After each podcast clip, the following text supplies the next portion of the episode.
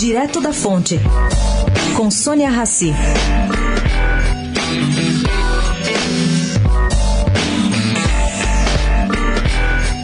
Com Lula preso em Curitiba, a ficha limpa no horizonte, mais à espera do imponderável que ronda o Supremo Tribunal Federal a respeito da segunda instância, qual deveria ser a estratégia de Lula e do PT para garantir seu futuro?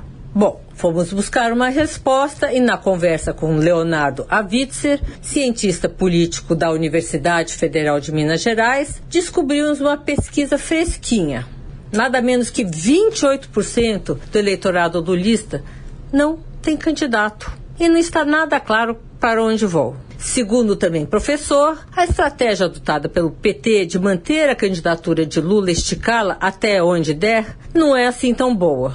Primeiro, porque Lula não tem como ser candidato em outubro. E segundo, que seus eleitores devem se dispersar. Lula, segundo o cientista político, sempre foi maior que o partido. Quando no poder, por exemplo, ele tinha sempre uma aprovação pessoal em torno de 10% acima do seu próprio governo. Pois é, Sônia Raci, direto da fonte para a Rádio Eldorado.